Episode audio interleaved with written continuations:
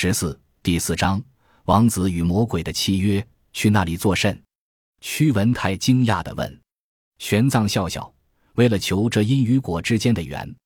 屈文泰很是聪明，当即不再问了，沉吟道：“交河城距离王城有八十余里，那里诸户杂处，势力复杂。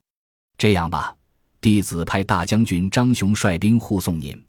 大将军勇武过人，乃是西域第一名将，有他在，法师必定安然无恙。”他见玄奘要拒绝，立即摆手：“法师，您的安危对弟子极为重要，不仅仅是因为您在帮弟子做事。”对高昌国来说，任何一位高僧若有不测，那就是塌天大祸，请法师切勿推辞。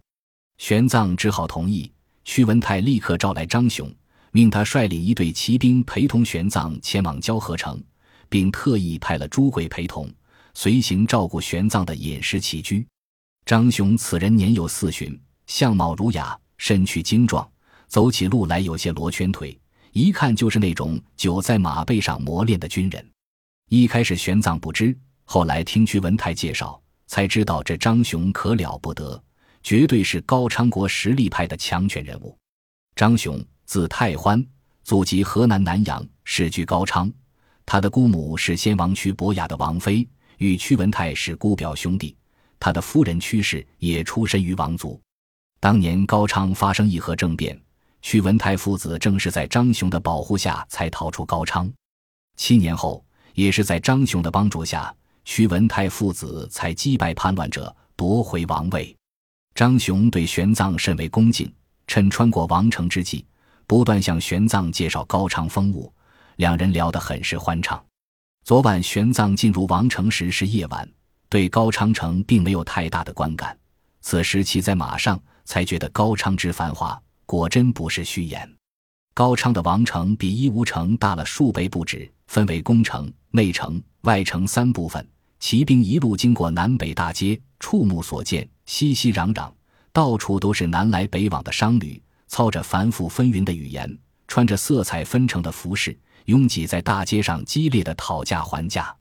骑兵经过时，对阻挡道路的商贾进行驱逐，但在王城中，这些商贾也不怎么怕军队。玄奘亲眼看见一个胡商被骑士拿毛杆推开，还兀自张着五指朝卖家叫道：“六百五十斤，这香料我要六百五十斤，挠沙也是我的，二百斤。”朱贵笑道：“法师，前随称我高昌为西域之门户。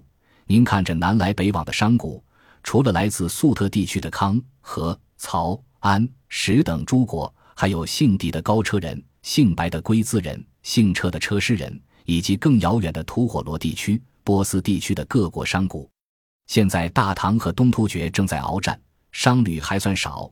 等到战事平定下来，只怕人数会激增两倍。哦，玄奘想起正在数千里之外的大草原上进行的数十万大军对决，不禁忧心。他当初听李世民讲过，要以举国之兵，一战攻灭东突厥。彻底解决这个中原王朝百年来的大患，不知李世民到底能否成功？玄奘只好在心中祈祷。二位大人，就你们而言，是希望大唐胜还是东突厥胜？玄奘笑着问。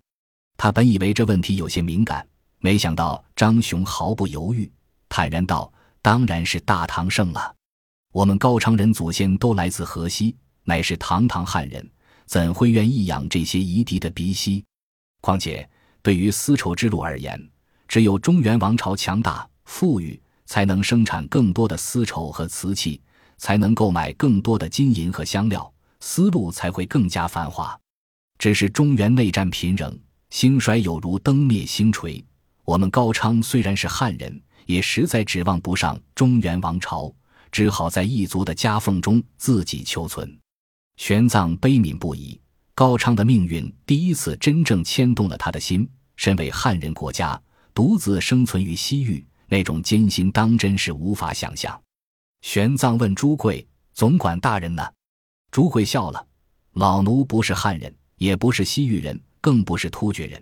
只要我高昌安好，陛下康泰，老奴从来不考虑这大国争锋。”玄奘看着他的模样，倒当真有些好奇：“总管大人。”您是何方人士？”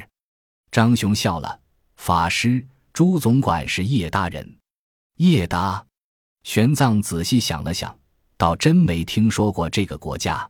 朱贵脸上露出了缅怀的神情，也难怪法师不知道，我的国家早在三十多年前就被波斯和西突厥给灭了，族人们四下逃散，早已经像这灯头的火、乡间的光，消失在了黑夜中。张雄对这段历史知之甚详，解释道：“法师，叶大人是汉朝时大月支的一个分支。”几百年前称霸西域，他们曾经打败过拜占庭和波斯，甚至击败了天主，在西域建立了最辽阔的帝国。三十年前，叶达人国势衰微，被波斯和西突厥人联手给灭了。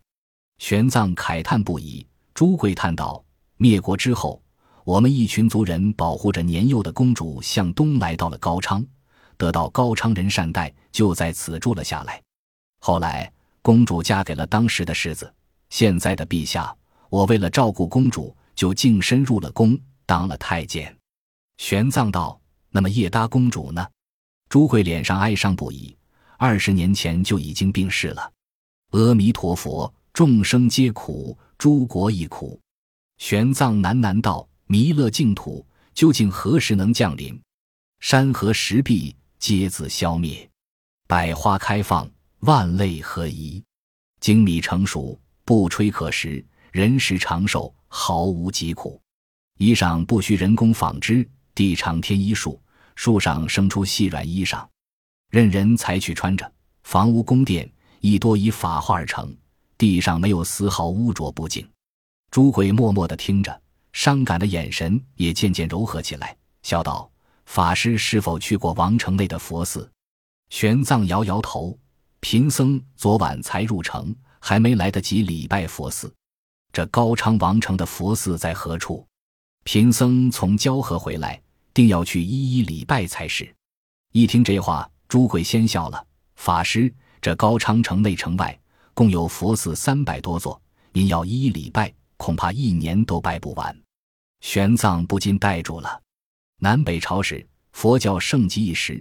也不过在唐人的诗句里留下“南朝四百八十寺”的感慨，可这高昌王城才三万多的人口，仅仅王城周边就有佛寺三百座，平均每一百个人就拥有一座佛寺，当真不可思议。玄奘忽然有种隐忧，他立志要昌盛佛门，因此才不惜冒险前往天竺求佛。可是即使他求佛归来，将佛教昌盛到如同高昌这般。三万人口三百寺，难道就是佛教之福吗？他蹙眉深思这个问题，却不是那么容易可以思考出答案的。三人一路聊着，从城北的玄德门出去，一路的绿洲上，到处都是绵密耸立的葡萄园。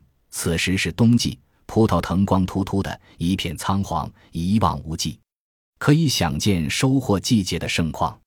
正走着，忽然看见北面的山峦一片火红。岩石通红，山脉沸腾，似乎整座天空都在熊熊燃烧。玄奘不禁大吃一惊，勒马停下，问道：“大将军，这是怎么回事？这座山怎么会燃烧？”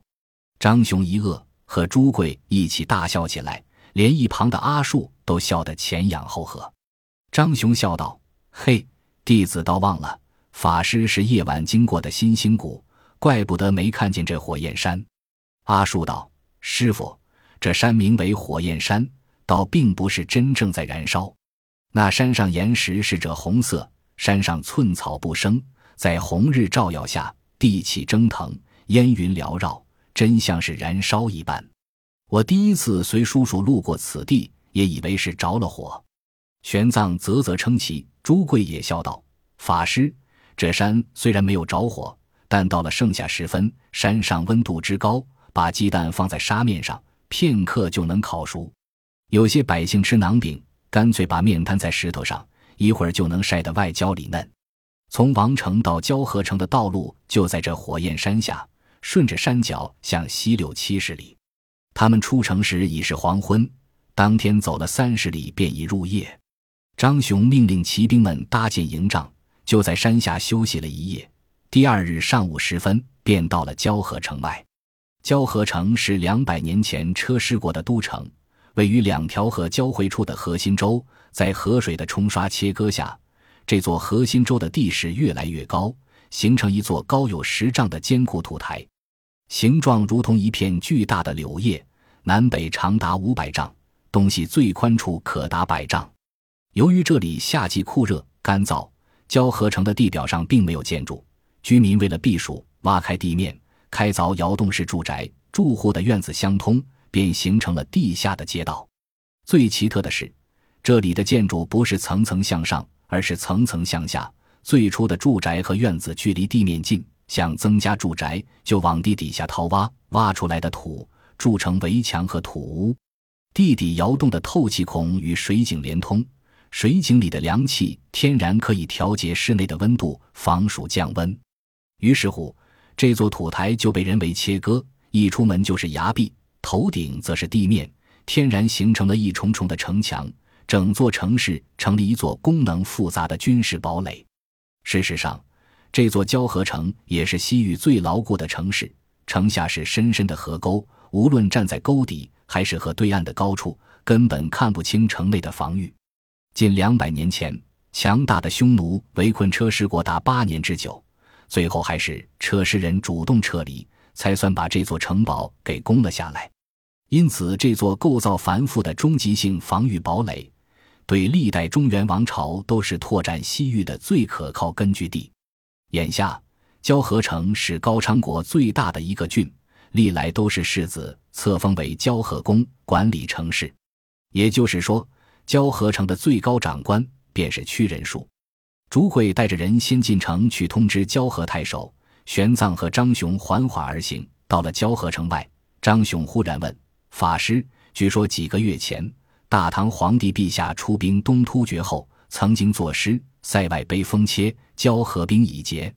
瀚海百重波，因山千里雪。’这是否暗示朝廷对我高昌有领土的要求呢？”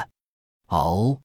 玄奘愣了愣，张雄含笑望着他，但玄奘却从他的笑容里觉察出了一些对大唐这个庞然大物的惊惧。玄奘想了想，贫僧只是一介僧人，不懂国事，但对我大唐人而言，诗句乃是抒怀之用，而没有实际指称。关于交河城的诗，更是屡见不鲜。譬如虞世南大人前几年就做过一首诗：“燕燕歌霜冻，耿耿见鸿福。”天山冬下雪，交河南北流。另有诗：“还恐裁缝罢，无信达交河。”贫僧想，大唐朝廷总不会从上到下都一致要求攻占西域，占领交河吧？本集播放完毕，感谢您的收听，喜欢请订阅加关注，主页有更多精彩内容。